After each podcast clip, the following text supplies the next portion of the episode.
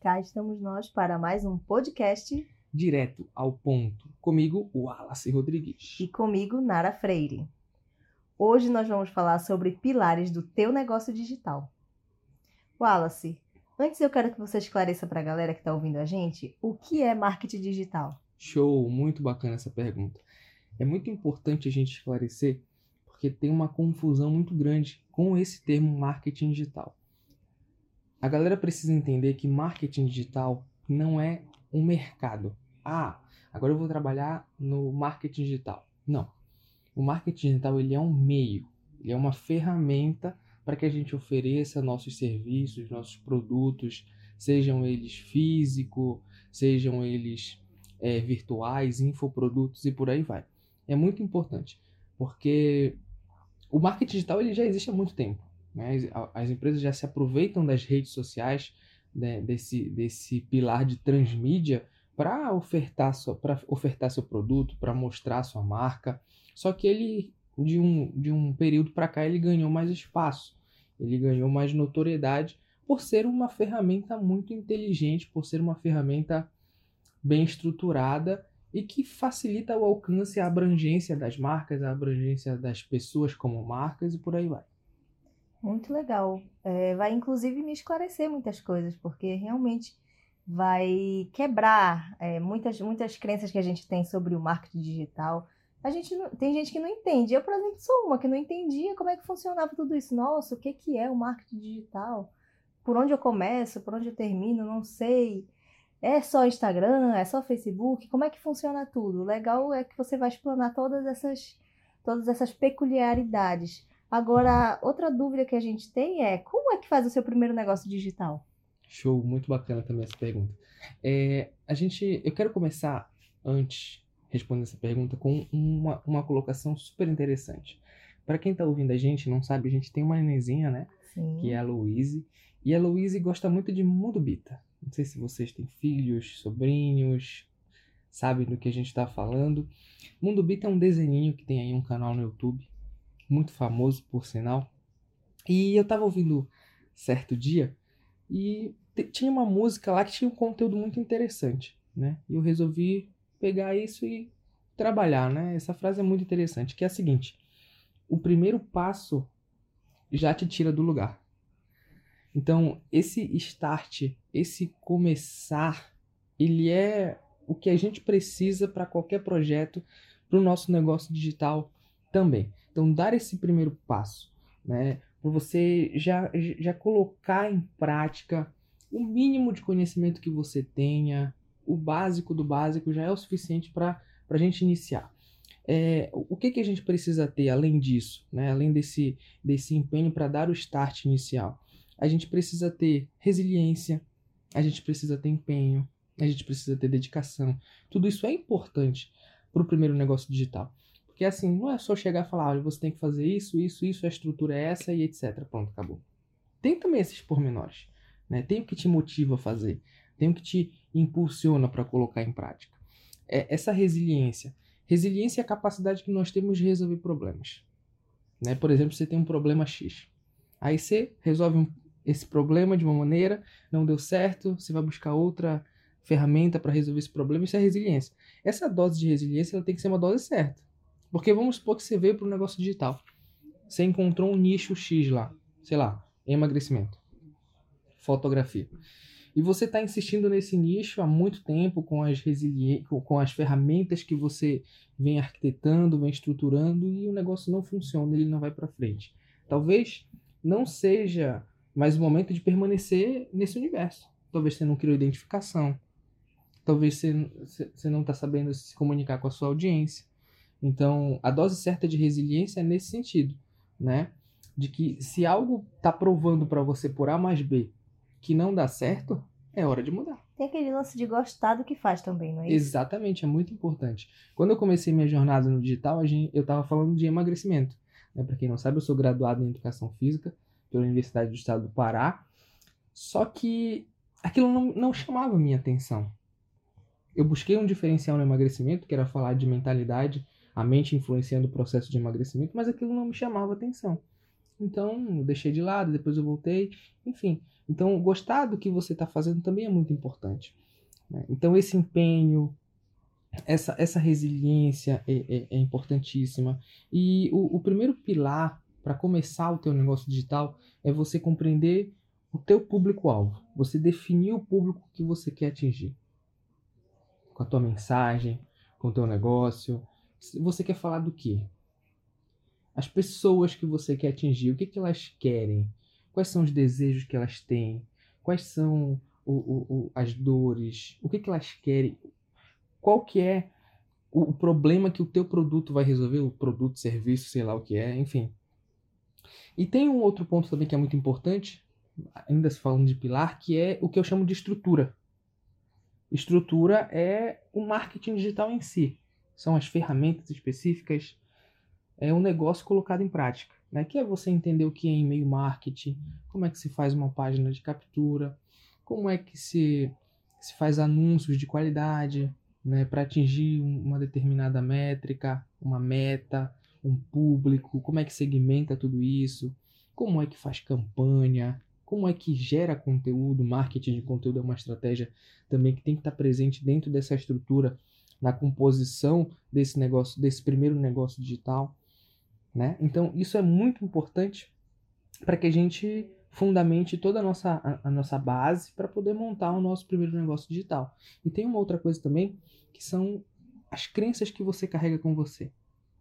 Isso é muito importante, né? A gente, a gente tem uma educação que ela é pautada, a educação brasileira é pautada em tempos lá atrás, na Revolução Industrial, que, que traz para a gente um, um modelo de, de conhecimento, um modelo de lida com a vida um pouco diferente, que é que não, que não nos estimula a resolver problemas, que não nos estimula a empreender, que não nos estimula a buscar outros caminhos.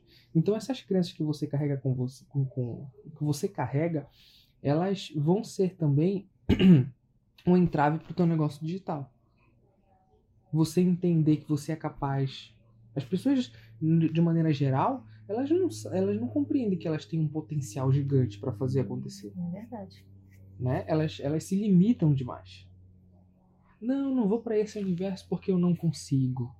Eu não vou para esse universo porque porque meu pai disse que não tem a minha cara. Então tudo isso são padrões de, de, de comportamento, são crenças que você carrega e que te atrapalham demais no teu negócio digital. É, Wallace, é, você falando sobre isso, eu lembrei, lembrei não, esse momento que a gente vive de coronavírus, crise mundial, é, é justamente essa pergunta que eu quero te fazer sobre é, se você acredita em crenças limitantes, se as pessoas, você acha que as pessoas não entram no digital por medo, mas é, esse momento que a gente vive, parece que as pessoas estão sendo empurradas a, a ir para o meio digital. Ou seja, elas só estão indo para o meio, meio digital por causa do momento que a gente está vivendo, onde tudo de novo mudou, onde tudo está mudando, a gente não sabe como é que vai ficar, e é um novo caminho. Mas você acredita nisso que as pessoas antes, anteriormente a essa crise, elas não, não, não migraram para o meio digital por medo? Sem dúvida, total. Faz muito sentido.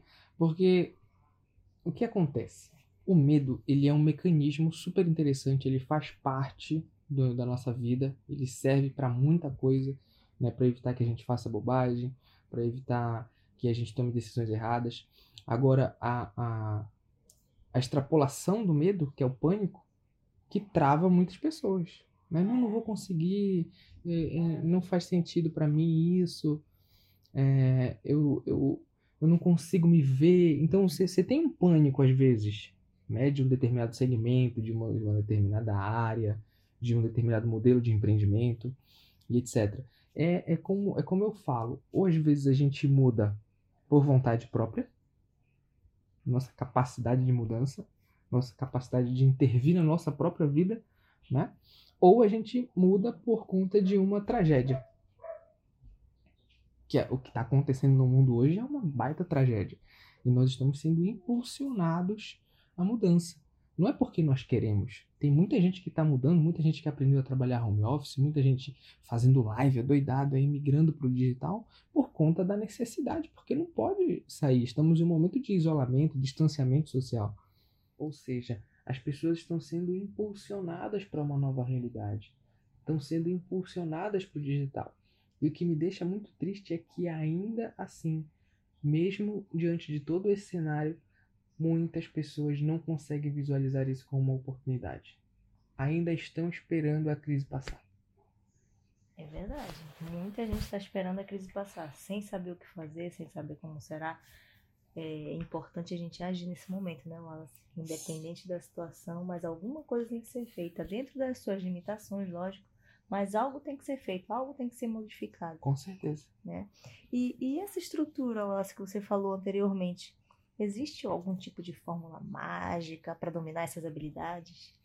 É, é, legal, é legal você falar disso porque as pessoas elas querem um pulo do gato, né? elas querem um X da questão. O que é que eu tenho que fazer que em três dias vai me deixar milionário? Não, não, não existe isso. Existe um processo, existe uma construção. Agora, claro, existem sacadas, existem ferramentas, existem hacks que vão fazer você economizar tempo, que vão fazer você otimizar o seu tempo, ter mais produtividade dentro desse negócio digital. Agora, a fórmula para aprender isso é estudar, é estudar e executar. Aprender e executar é um pilar também interessante que a gente pode, no outro momento, falar um pouco mais dele.